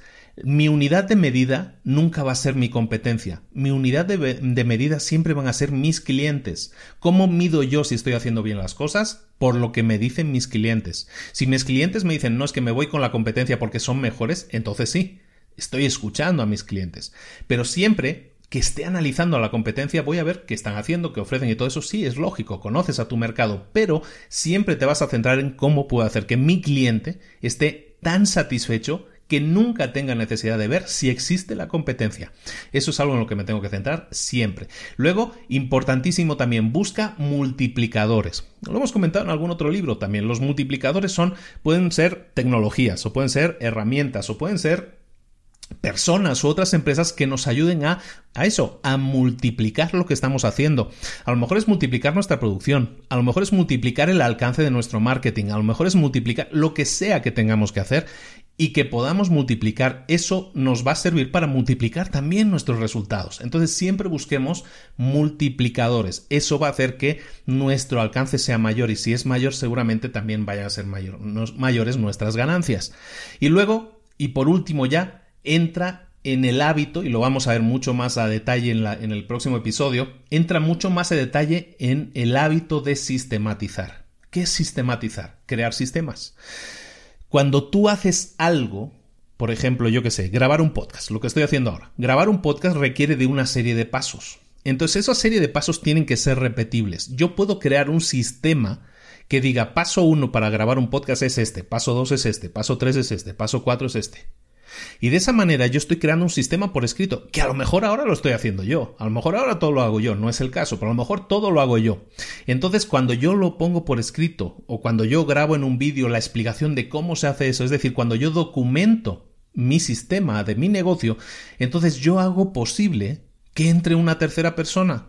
Ahora a lo mejor tengo dinero para contratar a alguien. Bueno, pues puedo contratar a alguien. ¿Y qué se va a poner a hacer esa persona que contrato? Pues aquello que yo le dé pero yo a lo mejor si ya tengo un sistema que digo, mira, Paquito, tú que entras a trabajar conmigo, esto es lo que tienes que hacer. Yo voy a grabar el podcast, pero tú vas a hacer esto. Lo vas a editar, le vas a quitar esto, le vas a poner la música, lo vas a subir, le vas a poner el comentario, lo vas a publicar en Facebook, en Twitter, en no sé qué. Entonces, todo eso es crear un sistema. Eso es un ejemplo. En cualquier empresa hay cosas que son, eh, hay cosas, productos, servicios, eh, trabajos que alguien hace que se componen de pasos repetibles. Eso necesitamos documentarlo. Crear un sistema es eso. Simplemente decir paso 1, paso 2, paso 3. De esa manera, cuando tengas la posibilidad de contratar a alguien, le vas a dar un documento en el que se dice lo que tiene que hacer. Está descrito su trabajo paso a paso y eso es fundamental para que esa persona se ponga a trabajar y ser productiva inmediatamente. Un sistema efectivo, un sistema que funcione, es la base de cualquier negocio exitoso. Si un negocio es exitoso es porque tiene sistemas. Si no es exitoso es porque no tiene sistemas. La mayoría de las veces esa es la causa principal. Tu objetivo siempre, uno de los grandes objetivos de tu empresa es crear sistemas y estar mejorándolos continuamente. ¿De acuerdo? Ya puede ser con con documentación que estés actualizando, ya estés incorporando nuevas tecnologías que hagan que ese sistema sea efectivo, pero al final tienes que estar siempre creando sistemas que hagan que tus eh, resultados sean mejores o más predecibles, lo que estábamos diciendo antes. Vamos a terminar el capítulo de hoy con el último módulo de cómo funciona una empresa. Y ese módulo fundamental también es el módulo de las finanzas. ¿Qué son las finanzas de una empresa? Muy fácil, muy simple. Es controlar el dinero que entra y controlar el dinero que sale de forma efectiva y de forma productiva. ¿De acuerdo? ¿Qué es lo más importante que necesita una empresa? Se llama flujo de caja. Y el flujo de caja no es otra cosa que tener dinero. Que la empresa tenga dinero en efectivo, que tenga dinero disponible, no en efectivo, disponible. Es decir, que ingrese más de lo que gasta. ¿De acuerdo? Es muy fácil de entender. ¿De cómo se generan los ingresos? Normalmente los ingresos en una empresa se generan, bueno, hemos visto, depende del tipo de empresa, pero normalmente es por ventas, por suscripciones, por, eh, yo qué sé, eh, ganancias que te han generado una, una, renta, un alquiler o por eh, intereses que haya sido de un préstamo, lo que sea, ¿no? Es decir, de la actividad de tu empresa se van a generar ingresos, se va a generar dinero, normalmente por ventas, pero no es el único caso. Entonces ese dinero, digamos, entra a la caja. Tú tienes ahí una caja de zapatos en medio de la habitación y ahí entra el dinero de tus ventas. Perfecto. Pero ¿qué pasa?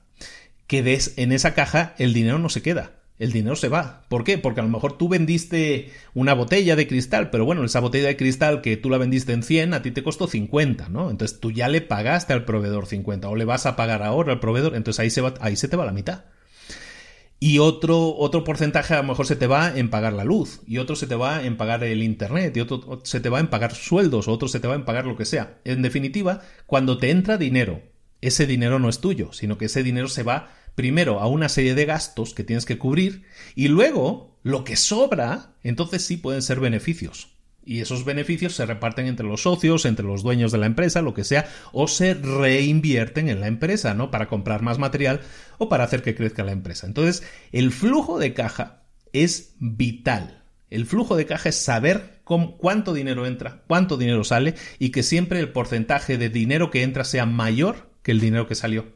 Porque en cuanto sea menor, tenemos un problema Houston y de los graves. ¿De acuerdo? Siempre tiene que haber dinero en caja, siempre tiene que haber capacidad de dinero fluyendo en el negocio a tu disposición, porque si no, no tienes un negocio.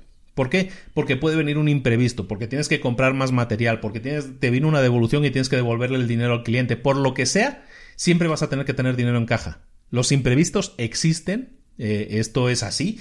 Entonces la tostada siempre cae por el lado de la mermelada. Entonces es importante que tengas siempre dinero en caja. Eso es tener un flujo de caja positivo, ¿no? El nombre así en clave es flujo de caja positivo. Pero básicamente es tener dinero en caja. Flujo de caja. ¿Qué cosas podemos hacer para aumentar nuestro flujo de caja? Pues muy sencillo. Si, eh, podemos hacer dos cosas. Lo primero es aumentar los ingresos o lo segundo es disminuir los gastos. Estamos de acuerdo, ¿no? ¿Cómo se aumentan los ingresos en una empresa? Pues hay cuatro formas fundamentales. Cuatro formas, no existen más. ¿Cómo puedo generar más ingresos? Primero, eh, si yo tenía 100 clientes, pues tener más clientes. Es decir, eh, método uno de aumentar los ingresos, aumentar mi número de clientes. método número dos, venderle más a cada cliente. Lo que hablábamos, ¿te acuerdas cuando decíamos en el supermercado, cuando sales y que te venden los chicles y te venden tiempo aire o te venden lo que sea? Eso es porque si tú ibas a comprar 100, a lo mejor te vas gastándote 110. Entonces eso es un 10% más de ingresos para la empresa. Es decir, primer método hemos dicho tener más clientes. Segundo método, a cada uno de esos clientes venderle más. Tercer método, aumentar la frecuencia de transacciones de cada cliente. ¿Esto qué es? Pues que si un cliente viene al supermercado, yo tengo un supermercado y cada cliente viene de media una vez por semana. Bueno, pues si yo consiguiera que esos, clientes vinieran no una vez cada siete días, sino una vez cada cinco días, resulta que yo estaría aumentando prácticamente un 30 o un 40% los ingresos de mi empresa. ¿De acuerdo? ¿Por qué? Porque estaría haciendo que un cliente viniera más a menudo. ¿Cómo lo consigo? Pues con ofertas, con excusas. Hay mil formas de hacerlo, hay mil estrategias para hacerlo y funcionan todas muy bien si las pones en práctica, pero tienes que ponerlas en práctica. ¿Por qué? Porque así aumentas tus ingresos. ¿De acuerdo? Y por último, el último método de generar más ingresos, que es muy simple, es aumentar los precios. Si tú vendías una, una botella en 100, pues si la vendes en 110, y se siguen vendiendo la misma cantidad de botellas, habrás aumentado un 10% los ingresos, ¿no? Entonces, esos son los cuatro métodos de aumentar los ingresos. Recordemos que estamos hablando de flujo de caja, es decir, dinero que entra versus dinero que sale. Entonces, ¿cómo aumentar el dinero que entra? Lo que hemos dicho, más clientes, venderle más a más cliente, que un cliente venga más veces a comprar o subiendo los precios. Esas son las, las formas de hacerlo. Pero recuerda, también tenemos los gastos. ¿Qué podemos hacer para tener un flujo de caja positivo? Pues a lo mejor sin aumentar nada de, las, de los ingresos, simplemente controlando los gastos, es decir, viendo que tenemos una serie de gastos fijos y variables y haciendo que los gastos fijos sean lo mínimo posible, pues con eso podemos conseguir un control de gastos. Y con eso podemos hacer que aunque estemos atravesando unas vacas flacas, pues a lo mejor podemos seguir funcionando. ¿De acuerdo? Entonces es importante también que tengamos eso en cuenta. El flujo de caja se consigue aumentando ingresos o reduciendo costos, reduciendo gastos fijos, ¿no? Entonces, eso no es muy atractivo. Reducir gastos, yo lo sé, al emprendedor eso es algo que, le, que no quiere pensar. No, no, no, no, no, vamos a tener la secretaria, la oficina. A ver, ¿qué podemos contratar? ¿La oficina pequeña o la grande? No, la grande, porque así cuando seamos más grandes ya tendremos la oficina grande, ¿no? Y siempre pensamos como, tenemos tendencia a pensar de más, ¿no? Bueno, algunos, yo sí, yo sí, yo soy de esos, ¿no? Entonces tenemos que controlar en el tema de los gastos, tenemos que ser muy progresistas en esto y no esperarnos a tener el problema, sino pensar, no, ¿cómo puedo tener unos gastos fijos más pequeños? Y de esa manera aumentar mi flujo de que va a hacer que tenga más beneficios al final la empresa, ¿no? Está así de simple. Luego, importante también es en el tema de las finanzas, es que sepas calcular, este es un concepto que hemos comentado alguna vez, que, sepas calcular el valor de por vida de los clientes. El valor de por vida de los clientes es el dinero que tú ingresas por cada cliente durante toda la existencia de una relación con ese cliente. Es decir, un cliente que yo tengo una zapatería y hay un cliente que sé que viene em, dos veces al año a comprar zapatos y, viene normalmente de media un cliente, es cliente mío durante tres años. Eso significa que si es cliente mío durante tres años y viene dos veces al año, eso, quiere decir que ese cliente va a hacer seis compras. Si yo sé que de media un cliente en cada compra me hace un gasto de 30 dólares, son seis compras de media 30 dólares, son 180 dólares. Entonces, eso, ¿cómo yo lo puedo calcular? Teniendo un control de las ventas, sabiendo a quién le vendo, sabiendo que cada cliente puede tener una tarjeta de fidelización, puede tener su nombre, su correo electrónico, ese tipo de cosas me sirven para tener ese control. Entonces, si yo ya sé que para mí un nuevo cliente de media significan 6 ventas, es decir, 180 dólares, entonces, ¿qué puedo hacer yo con esa información? Pues algo fundamental, tener en cuenta lo que es el costo de adquisición. ¿Qué es el costo de adquisición? Es el dinero que yo me puedo gastar en publicidad para captar un cliente. No quiero perder a nadie, pero este es un concepto fundamental. Si yo sé que para mí un cliente representa 180 dólares, como estábamos poniendo en el ejemplo de los zapatos, 180 dólares, quiere decir que si yo me gastara 170 dólares, 170 dólares en publicidad, y el resultado de esa publicidad fuera un solo cliente, yo aún ganaría dinero. ¿Por qué? Porque gasté 170 y sé que de media un cliente me representa 180. Evidentemente el margen no es muy bueno, ¿no? O sea, al final gano 10 dólares invirtiendo 170, o sea, el margen no es muy bueno. Pero podría gastarme, hasta podría gastarme 179 dólares y aún así yo generaría 180, es decir, ganaría un dólar. ¿No? Entonces, esa es la idea detrás del valor eh, de por vida de un cliente. Tenemos que saber cuántas veces viene un cliente en su vida con nosotros, en su relación con nosotros, ¿Y cuánto se gasta de media? Y de esa manera yo puedo saber cuánto me representa a mí un cliente. Si yo tengo un gimnasio, otro ejemplo, yo tengo un gimnasio y yo sé que en enero hago una campaña de publicidad. Y en esa campaña de publicidad yo capto a 100 nuevos clientes. Y esos 100 nuevos clientes me representan a mí, esos 100 nuevos clientes me representan a mí, ¿cuánto? Pagarán 100 dólares, ¿no? Son 10 mil dólares nuevos al mes, 10 mil dólares adicionales al mes. Pero sin embargo, si yo sé que esos clientes están de media tres meses conmigo, porque la mayoría se borran o porque pierden el interés y todo eso, entonces yo tengo información muy valiosa. Porque yo sé que un cliente, o sea, sí, yo capto 100 clientes nuevos y esos 100 clientes nuevos están tres meses conmigo. Es decir, a mi gimnasio le representan en ingresos 30.000 nuevos dólares. Eso es así. Pero los voy a perder. Entonces, hay muchas lecciones ahí. Primero, todo lo que yo puedo invertir en enero para captar nuevos clientes. Si yo sé que de media capto 100 clientes invirtiendo X cantidad, sé que puedo invertir el doble de esa cantidad y captar 200 clientes. O puedo invertir el triple de, esa cantidad y captar 300 clientes. ¿De acuerdo? Es decir, esos números me sirven para ver cuánto puedo invertir y cuántos resultados puedo esperar. Eso por un lado. Y también para saber cuánto me puedo gastar sin entrar en pérdida. ¿De acuerdo? Es un tema de saber hasta dónde puedo invertir y saber también que mi dinero, cuando lo invierto en publicidad, me puede generar nuevos clientes. Lo único que tengo que saber es cuál es la relación que existe entre el dinero que invierto y el dinero que gano. ¿No? Si yo invierto 100 dólares en anuncios en Facebook y eso me genera un solo cliente, pero ese cliente me representa 300 dólares, porque en un gimnasio va a estar de media tres meses, quiere decir que invertí 100 y gané 300. Pues amigos míos, eso en mi pueblo se llama una máquina de hacer dinero. Si a ti te dieran una máquina en la que tú le metes una moneda y automáticamente te salen tres, ¿qué harías? Meterías moneda tras moneda tras moneda. ¿Estamos de acuerdo con eso? Ese es el concepto que tú tienes que llegar a saber y conocer de tu negocio. ¿Cuánto me cuesta un cliente? ¿Cuánto me cuesta adquirir un cliente? Es decir, ¿cuánto tengo que invertir para captar un cliente? Si tengo que invertir 100 y con eso capto un cliente, bueno, pues eso es lo que me, lo que me cuesta adquirir un cliente, lo que se llama el costo de adquisición. Y lo más importante, ¿cuánto me representa a mí un cliente? Es decir, ese cliente, ¿cuánto tiempo va a estar conmigo? Tres meses, de media y de media se va a gastar 100 dólares cada mes. Bueno, pues son 300 dólares. Entonces yo ya sé que un cliente nuevo a mí me representa 300 dólares, aunque los vaya cobrando mes a mes. ¿De acuerdo? Me he entretenido un poco más en este concepto porque sé que lo hemos hablado previamente, pero es tan fundamental conocerlo porque cambia totalmente la estructura de un negocio. Mucha gente dice, no, ¿por qué tengo que invertir en publicidad? Si eso no genera dinero, eso no sirve. No, sí sirve, pero hay que saber los resultados que te está generando. Hay que saber si eso me genera dinero o no. Si tú inviertes en publicidad y no, si tú inviertes 100 en publicidad y no consigues ningún cliente, entonces sí es un fracaso. Pero eso no quiere decir que la publicidad no sirva, significa que ese anuncio en concreto no funcionó. Vamos a ver uno que funcione.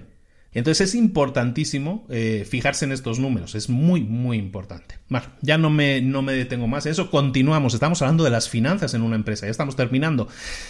¿Qué tenemos por ahí? Em, un tema muy importante, los gastos fijos. En inglés lo llaman el overhead. ¿no? Los gastos fijos es el, monto de dinero mínimo que tu empresa necesita para seguir funcionando, para seguir operando. Es decir, ¿tú qué necesitas mínimamente en la empresa?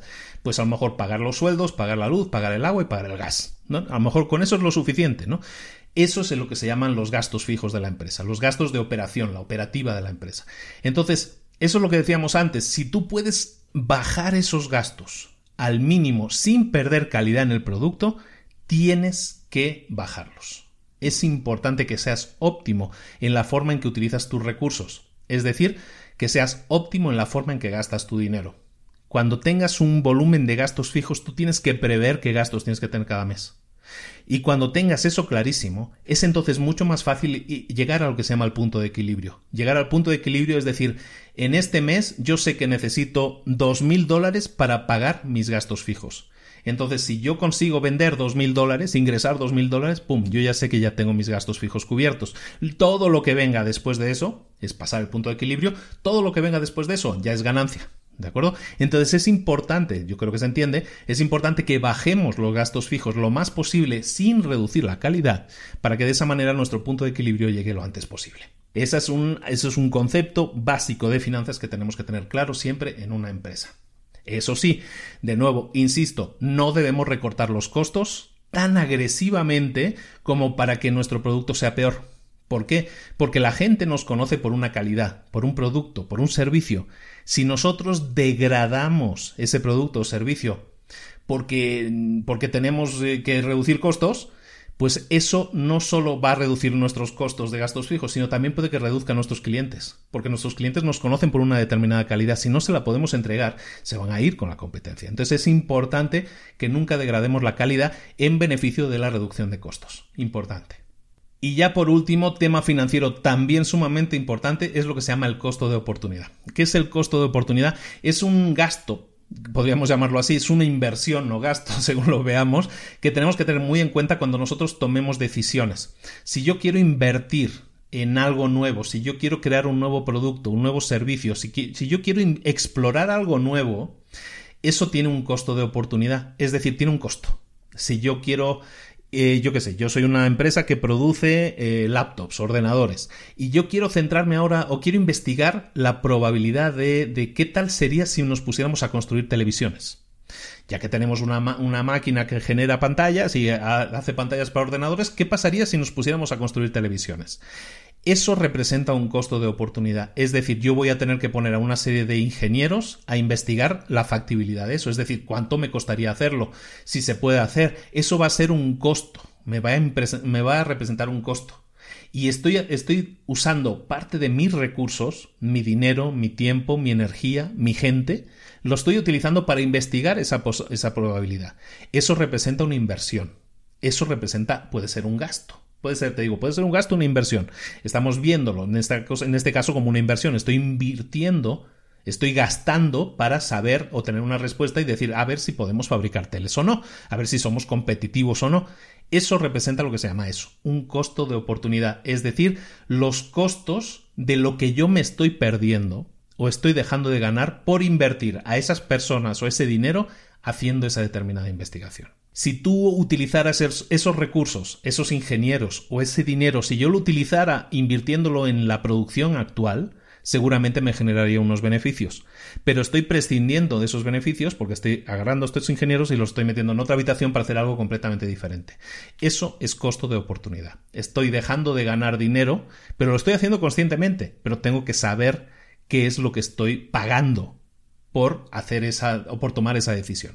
Eso es el costo de oportunidad y está implícito o a veces tienes que ponerlo explícito en cualquier decisión que tomes. Es fundamental que tengas atención constante, que tengas el dedo siempre puesto en la línea de los costos de oportunidad en toda decisión que tú tomes.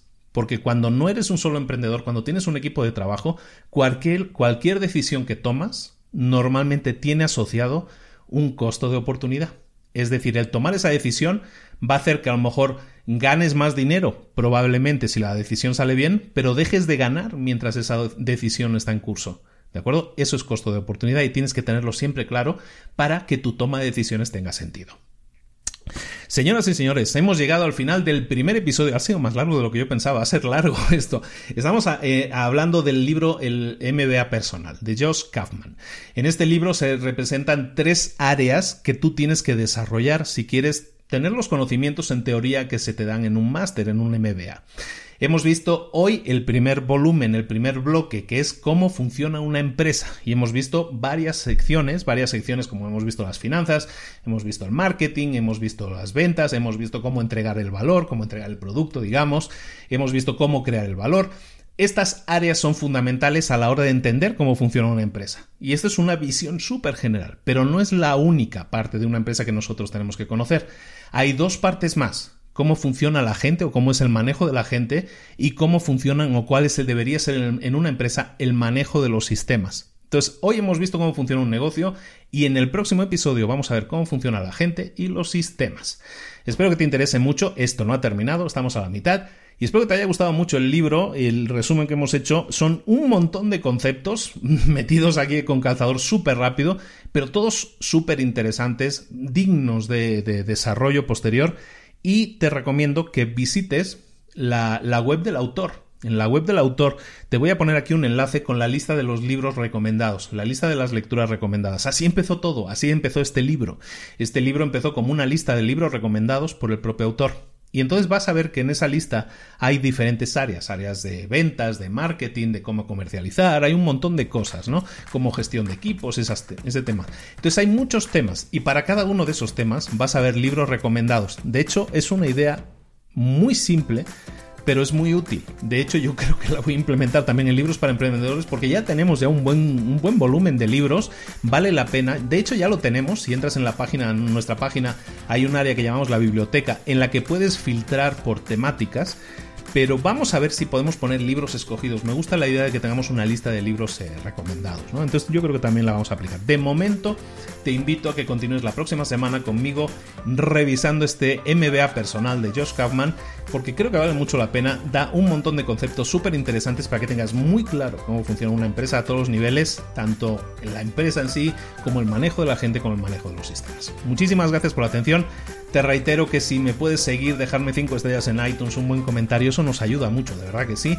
Y si puedes seguirnos también en el canal de YouTube, estamos con, en YouTube, tienes en el canal de libros para emprendedores, tenemos casi 100.000 seguidores, estoy feliz con eso.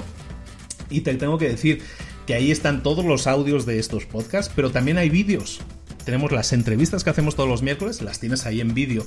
Las tengo, tengo, otro podcast que se llama Mentor 365 con vídeos de lunes a domingo todos los días y ahí también los tienes en el mismo canal de libros para emprendedores. Por lo tanto, suscríbete al canal para que recibas siempre notificaciones de los nuevos vídeos que estamos publicando, porque creo que vale mucho la pena. Estamos haciendo un gran esfuerzo para que tengas la mejor información, la mejor, eh, la mejor mentoría y la mejor ayuda para que tu desarrollo personal y profesional sea lo mejor posible. Un abrazo de Luis Ramos, muchísimas gracias. Nos vemos la próxima semana con la continuación del libro.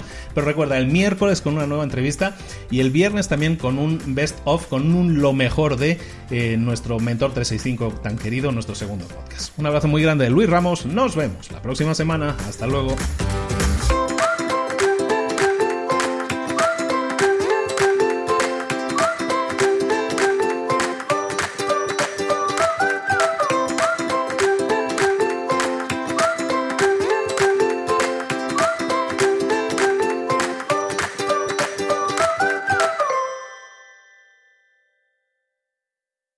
¿Eres un coach, consultor, emprendedor digital o un profesional independiente apasionado por tu área? Te presento mi nuevo máster de marca personal, un viaje transformador de seis meses diseñado para ti y que lleva ya más de 10 ediciones ayudando a cientos de profesionales como tú a destacar, a sobresalir, a convertirse en referentes. En el máster aprenderás a construir y escalar tu marca personal, convirtiéndote en una voz líder en tu sector, mientras construyes es además un negocio sólido y rentable alrededor de tu marca, como Celia, que pudo dejar su trabajo a tiempo completo para dedicarse a su pasión, las finanzas, y ahora lidera una escuela con miles de alumnos a los que ayuda a transformar sus finanzas y factura además seis y siete cifras y tiene millones de seguidores, o como Alex, que ha creado un negocio desde cero alrededor de su marca personal y su mensaje con el que ayuda a cientos de empresarios y factura eh, siete cifras al año, o como Paloma, que soñaba con viajar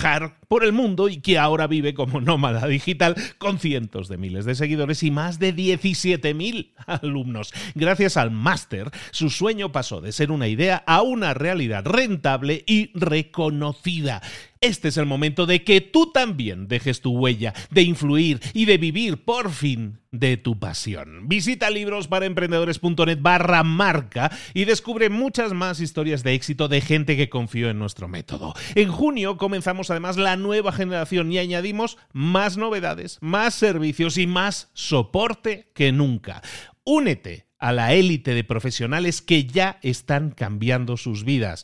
¿Estás listo? ¿Estás lista para desarrollar tu marca personal y ser nuestra próxima historia de éxito? Pues visita librosparaemprendedores.net barra marca y comencemos.